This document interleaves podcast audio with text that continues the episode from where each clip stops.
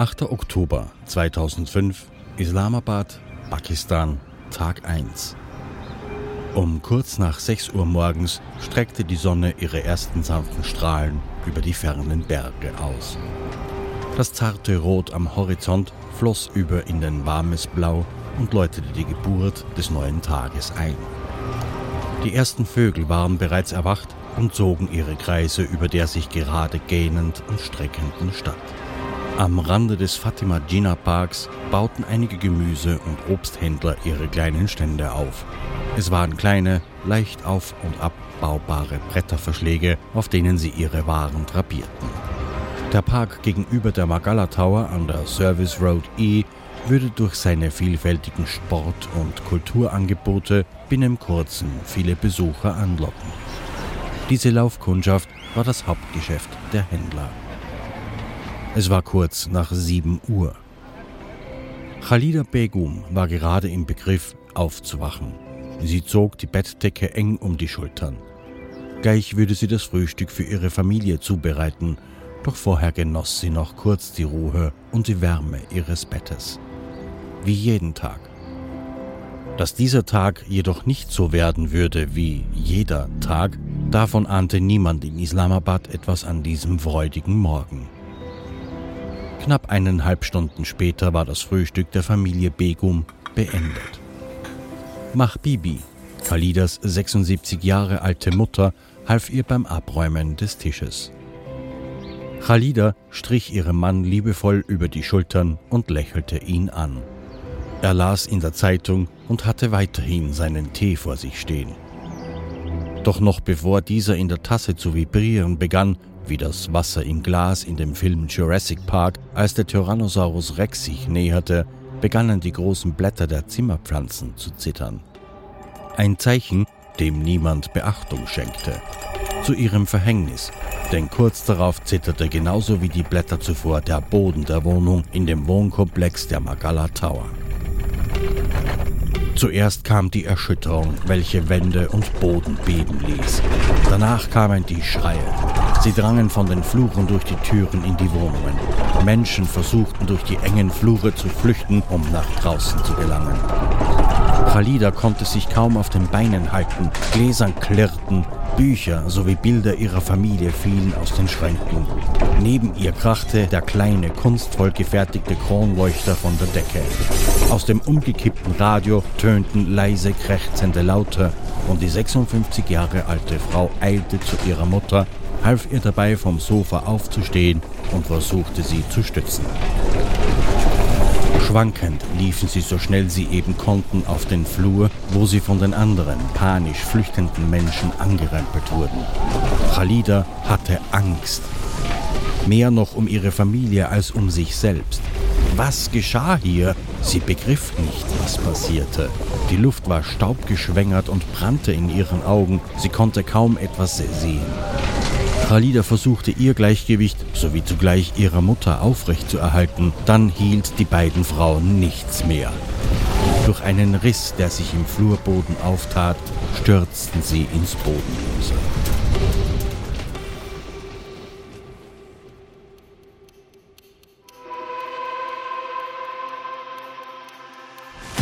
Wenn etwas schief geht, geht es meist schnell und ohne Vorwarnung. In wenigen Augenblicken kann dein Leben an einem seidenen Faden hängen. Ich bin Thomas Speck und dies ist Against Fate, der True Survival Podcast. Hier bringe ich dir die spannendsten und unglaublichsten Überlebensgeschichten aus aller Welt. Du hörst Folge 2 der Serie Margalla Down, geschrieben von Micha Kurs. Ground Zero.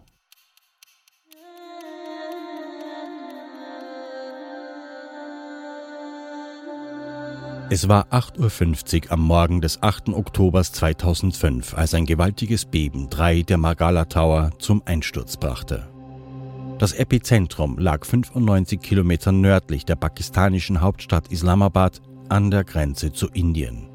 Hier schiebt sich die indische Platte mit einer Geschwindigkeit von 8 cm pro Jahr auf den asiatischen Kontinent. Es ist das schwerste Erdbeben, das Pakistan seit der Staatsgründung 1947 erlebte und zugleich das schwerste Beben in der Region seit über 100 Jahren. Die seismische Aktivität zeichnete eine 7,6 auf der Richterskala. Späteren Untersuchungen zufolge brachte ein direktes Nachbeben drei der Magala Tower letztlich zum Einsturz. Sie waren die einzigen Gebäude oder Wohnhäuser in der Hauptstadt Islamabad, die dem Beben zum Opfer fielen. Mehr als 70 Wohneinheiten brachen buchstäblich in sich zusammen. Dicke Stahlbetonpfeiler knickten ein wie Zahnstocher. Es war eine Katastrophe.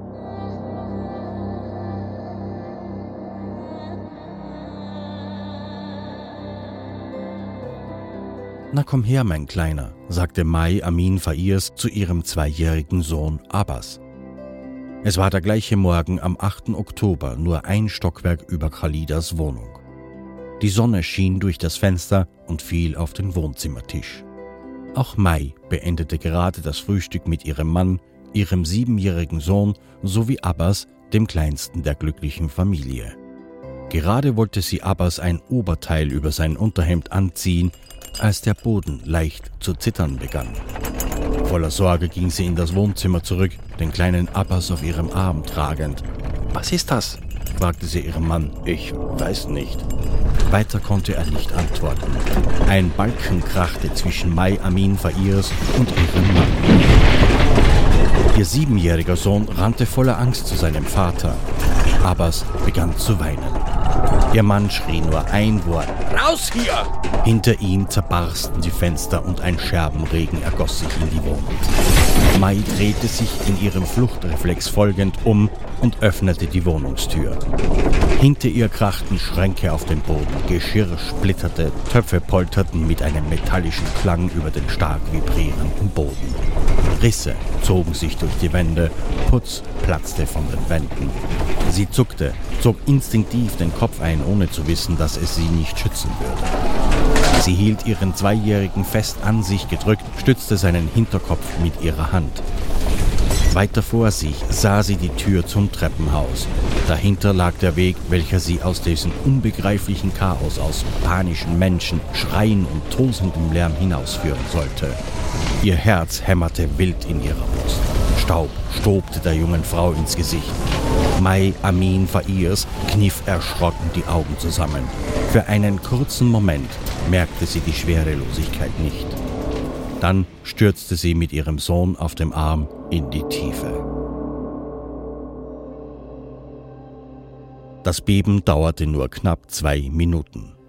Zwei lange Minuten, in der drei der Magala Tower wie Kartenhäuser in sich zusammenfielen. Wo vorher noch diese drei Gebäudekomplexe hunderten Menschen einen Platz zum Essen, Schlafen, Lachen und Weinen bot, lag nun ein Berg aus tausenden Tonnen Schutt, Beton und Geröll. Was soeben noch ein Platz des Lebens war, wurde in zwei Minuten zu einem Massengrab. In den Straßen herrschte heller Aufruhr. Viele Schaulustige stürmten herbei, unter ihnen auch die Männer und Frauen, deren Familien in den eingestürzten Trümmern lebten. Jeder versuchte unkoordiniert, Bruchstücke des Schuttes zur Seite zu räumen und zu graben, in der Hoffnung, ihre Liebsten wieder in die Arme schließen zu können oder ihnen zu helfen. Mamun Tariq Khan war einer von ihnen. Seine Mutter Khalida Khan lebte mit seinem Vater und seiner Großmutter in einer der Wohnungen, die nun nichts weniger war als ein Haufen purer Zerstörung. Er hob Betonstücke an, scheuerte sich die Haut an seinen Händen auf, rief in jede Spalte die Namen seiner Familie. Mama, Papa, mach Baby, Khalida Begum? Und horchte, ob er eine Antwort von tief unter dem Geröll bekam, was bei dem Aufruhr und der Geräuschkulisse fast unmöglich schien. Die Hoffnung und Liebe zu seiner Familie trieb ihn an, ihn und die zahlreichen anderen mit ihm. Zum Glück dauerte es nicht lange, bis die ersten Rettungskräfte eintraten und für Ordnung sorgten. Die Angehörigen wurden von den Trümmern gescheucht. Einige, darunter auch Mamun, setzten sich zur Wehr und wollten graben. buchstäblich Berge aus Schutt zu versetzen, um ihre Liebsten aus diesem tonnenschweren Gefängnis zu befreien. In so einer Situation setzt der rationale Verstand leicht aus und die Sorge überwiegt. Angehörige fallen dann in eine Art Tunnelblick und machen einiges nur noch schlimmer. Denn jeder Betonklotz, der unachtsam angehoben wurde, konnte einen weiteren Rutsch oder Einsturz auslösen, der dann noch mehr Opfer forderte. Das Leben möglicher Überlebender unter den Trümmern sowie Helfender an der Oberfläche stand auf dem Spiel. Das Gebiet rund um die Magala Tower wurde abgesperrt. Baumaschinen rückten an, Bagger begannen damit, Schutt an den Rändern zu beseitigen, Kräne wurden aufgestellt. Mamun stand an dem gespannten Seil, das als Absperrung diente. Warum macht ihr nichts? Lasst uns doch helfen! schrie er den Rettungskräften zu. Gemischte Gefühle machten sich in ihm breit. Zum einen die Sorge um seine Familie, zum anderen die Hoffnung, dass die Suche mit den anrollenden Maschinen nun schneller vorangehen würde. Doch letztlich überwog die Verzweiflung und der Zorn darüber, nicht selbst tätig werden zu dürfen. Reporterteams trafen ein, die Regierung wurde informiert und beteuerte in einer eiligen Pressekonferenz, alles in ihrer Macht Stehende zu tun, so viele Überlebende wie möglich aus den Trümmern zu bergen. Die Rettungsteams sind gerade dabei, das ganze Ausmaß der Zerstörung einzuschätzen. Dies sind die Momente, die Angehörigen wie Außenstehenden nur allzu leicht als Untätigkeit vorkommen. Es war ein trauriger Tag. Viele Länder boten dem Präsidenten Pakistans Pervez Musharraf ihre Hilfe an. Pakistan selbst verfügte nicht über eine spezielle Sondereinheit für solche Fälle von Naturkatastrophen oder Bergungen. Vorerst gab es keine weiteren Erschütterungen oder Einstürze mehr. Die Rettungskräfte hatten damit Glück, aber würde es anhalten, würden schwere Nachbeben noch folgen,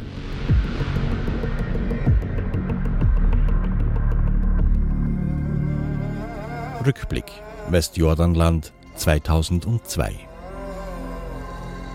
Die Sonne brannte heiß vom klaren blauen Himmel auf sie herab. Graham Payne und John Holland liefen die unbefestigte Straße entlang. Die Hitze ließ die Luft über den roten Sandwüsten flimmern.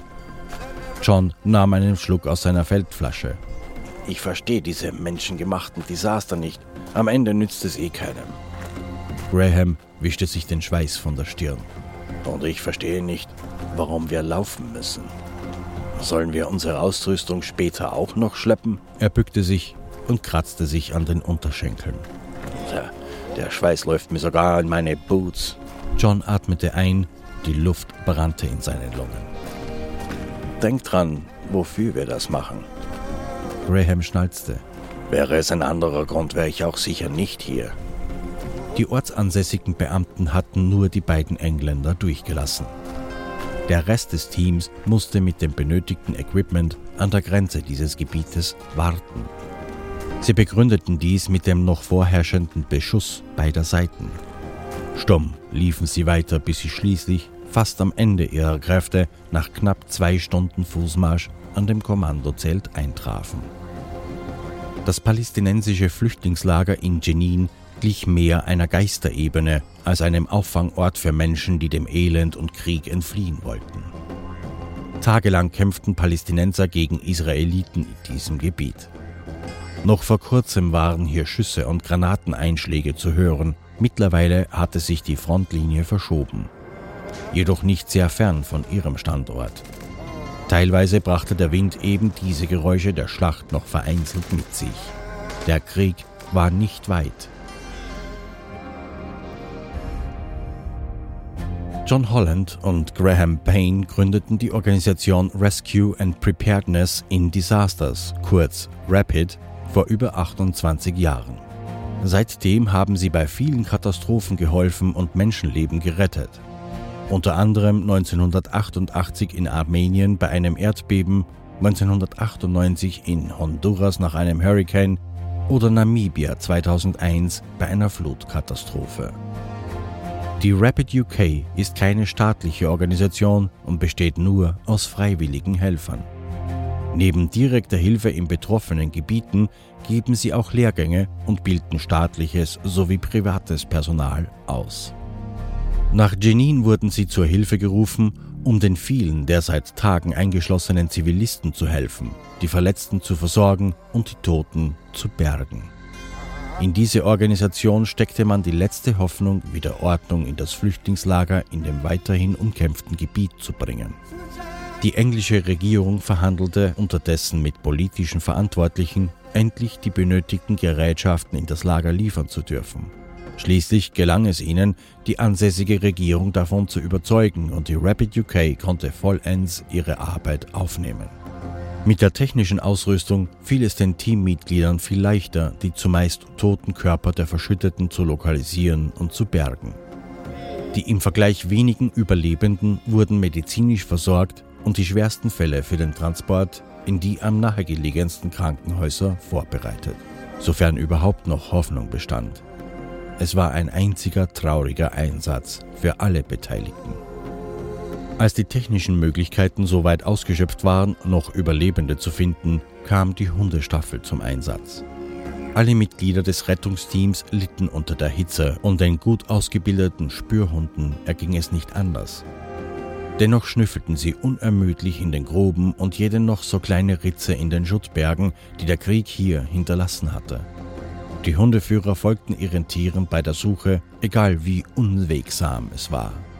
Die Anstrengung, das Durchhalten und der Kampf mit diplomatischen und politischen Hürden war jedes gerettete Leben wert. Dies rief sich John immer wieder ins Gedächtnis, wenn er sich in den wenigen kurzen Pausen, die er einlegte, einen kleinen Schluck Wassers gönnte.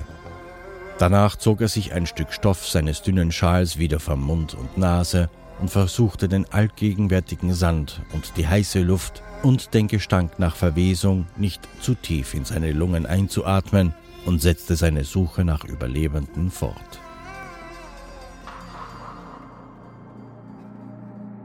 Neunter September 2005, England, Tag 2.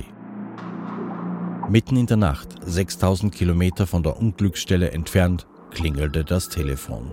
John Holland war es gewohnt, so geweckt zu werden.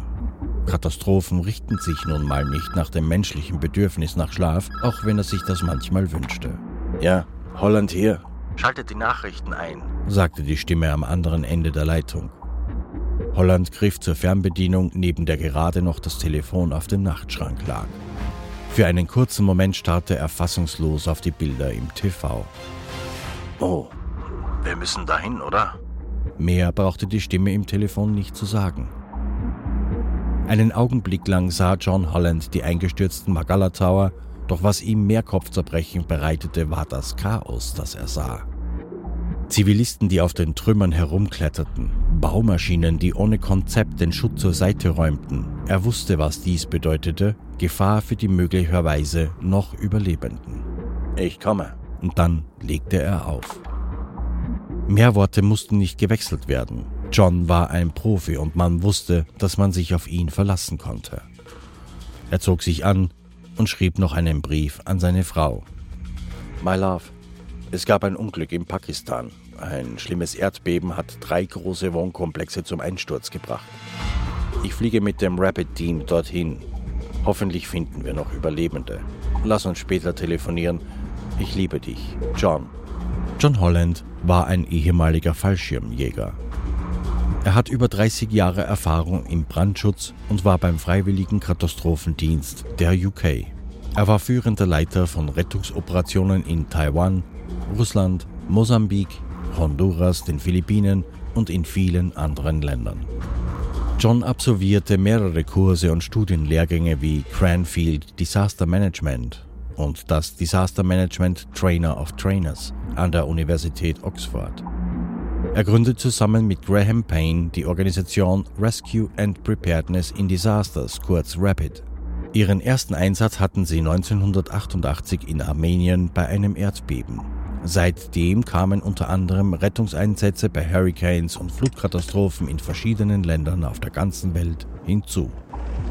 John fuhr zum Rapid UK Hauptquartier und setzte die gut geölten und trainierten Glieder der Organisation in Gang. Der Flieger wurde klargemacht Wie bei einem Brandeinsatz fanden sich die Mitarbeiter ein und verluden zwölf Tonnen an Special Hightech Equipment. Holland brauchte sie nicht anzutreiben. Jeder Handgriff saß. Alle wussten, was zu tun war und was auf dem Spiel stand.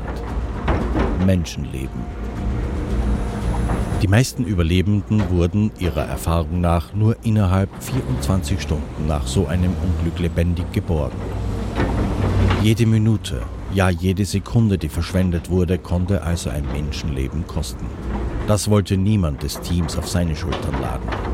Ein Unwetter in der Region kam erschwerend hinzu und machte viele andere Hilfsflüge unmöglich. Die Menschen in Islamabad waren auf jede Hilfe angewiesen. Kurze Zeit später hob der Flieger ab. John Holland ging alle eventuell und garantiert auftretenden Probleme bei diesem Einsatz im Kopf durch, während er aus dem kleinen ovalen Fenster des Einsatzflugzeuges blickte. Er war so in seine Gedanken versunken, dass er den aufkommenden Sonnenaufgang am Horizont nicht wahrnahm.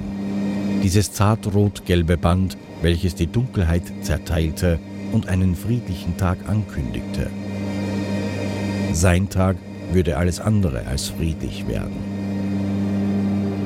Nachdem die ersten Regularien und Hürden am Flughafen genommen waren, wurde vor Ort direkt neben den eingestürzten Magala Towers zuerst die mobile Einsatzzentrale aufgebaut.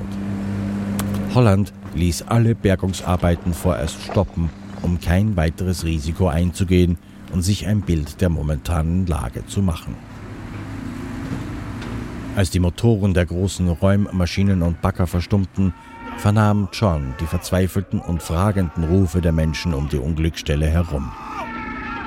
Die Einsatzkräfte hatten an mehreren Stellen Schwierigkeiten, die verzweifelten Familienangehörigen und Freunde der Verschütteten davon abzuhalten, nicht wieder auf die Trümmer zu klettern und eigenständig weiterzusuchen. Viele waren so voller Panik und dachten, die Bergung würde nicht mehr weitergehen und ihre Liebsten blieben verschüttet. John wusste es besser. Diese unkoordinierte Bergung erst einmal zu stoppen, ließ die Überlebenschancen derer unter den Trümmern eher steigen. Lieber nahm er die Verzweiflung dieser hier im hellen Tageslicht stehenden Menschen in Kauf, als einen toten Meer in der Dunkelheit, der eigentlich hätte gerettet werden können. John Holland betrat das Kommunikationszentrum, welches das Herz der Operation darstellte. Die letzten Leitungen der Internetverbindung zu den Rechnern wurde gerade gelegt. Diverse mobile Kommunikationsgeräte lagen bereits einsatzfähig bereit. So, wir haben viel zu tun, sagte er in das Zelt hinein. Das Areal des Unglücks hatte ungefähr die Maße eines Fußballfeldes, was die Entscheidung, wo man mit der Bergung und Suche beginnen sollte, noch verkomplizierte. Gillian Daisy, eine erfahrene und gut ausgebildete Rettungsassistentin, fungierte als Hollands rechte Hand bei diesem Einsatz. Sie hatte schon mehrere Einsatz erfolgreich zusammen hinter sich gebracht und sie wusste, worauf es Holland ankam. Sie hielt ihm im Kommandozelt den Rücken frei und ordnete Anfragen nach Priorität und erstellte eine Vermisstenliste. So prasselte nicht alles auf John Holland ein und störte ihn bei seiner Arbeit. Gillian Daisy war eine wichtige Figur in diesem Einsatz. Wie wichtig, würde sich später noch herausstellen. Gemeinsam studierten Holland und sein Team Baupläne und brachten spezielles Equipment aus Metallkisten auf den Trümmerhaufen der ehemaligen Magala Tower. Wenn solch riesigen Gebäude zusammenbrechen, bilden sich häufig mehrere kleine Taschen, sogenannte Voids.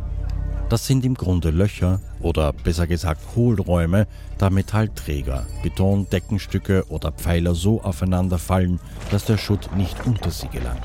Manchmal entstehen dadurch sogar kleine Gänge. Auf diese Taschen hoffte das Team. Wenn jemand hier überlebt hat, dann in solchen Hohlräumen. Die Schwierigkeit bestand darin, solche Taschen aufzuspüren. Hollands Team begann nun strukturiert vorzugehen und vor allem vorsichtig. Sie teilten den Unglücksbereich in Sektoren unter sich auf. Dann suchten die Teams in ihren Arealen jeweils nach größeren Lücken und Gängen, in die sie hineinriefen und teilweise auch kletterten, in der Hoffnung auf Überlebende zu stoßen oder Spuren von ihnen zu finden. Sie horchten angestrengt in das riesige Schuttgrab hinein.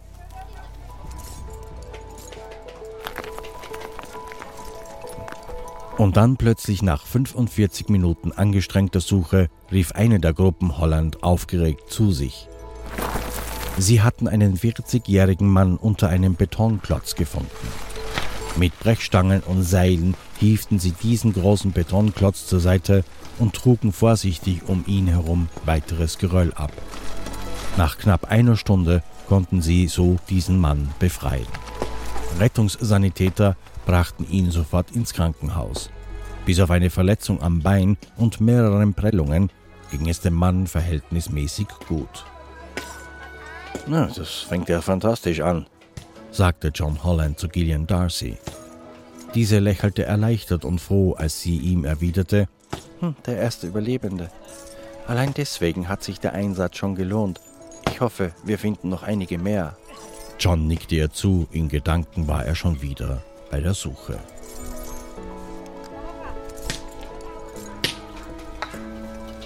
Gillian rief John 15 Minuten später erneut.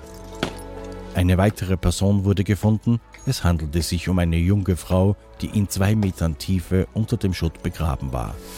Der Beton drückte von oben gegen ihr Gesicht. Vor dem Eintreffen des Rapid-Teams liefen und standen noch Rettungskräfte auf genau diesem Schutthaufen über der Frau herum. Ihre Angst, jeden Moment zerquetscht werden zu können, muss unvorstellbar grausig gewesen sein. Das Team räumte um diese Stelle so viel Platz wie möglich frei, damit sie an die Frau herankamen.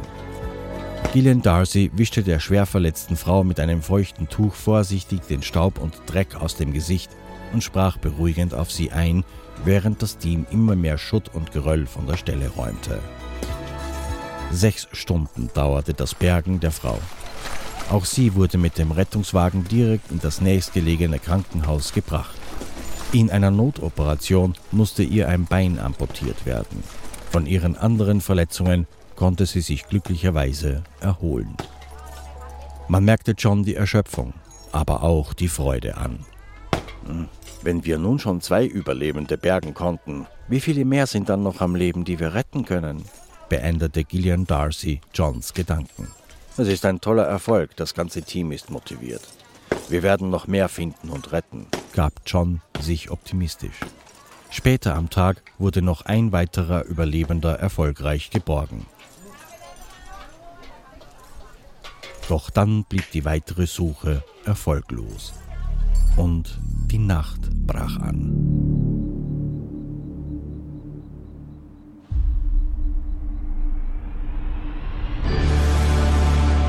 Against Fate gibt es kostenlos zu hören und abonnieren. Überall da, wo es Podcasts gibt. Wenn dir diese Folge gefallen hat, freue ich mich über deine 5-Sterne-Bewertung, deine Kommentare und wenn du mir auf den sozialen Medien folgst. Du kannst Against Fate auch unterstützen.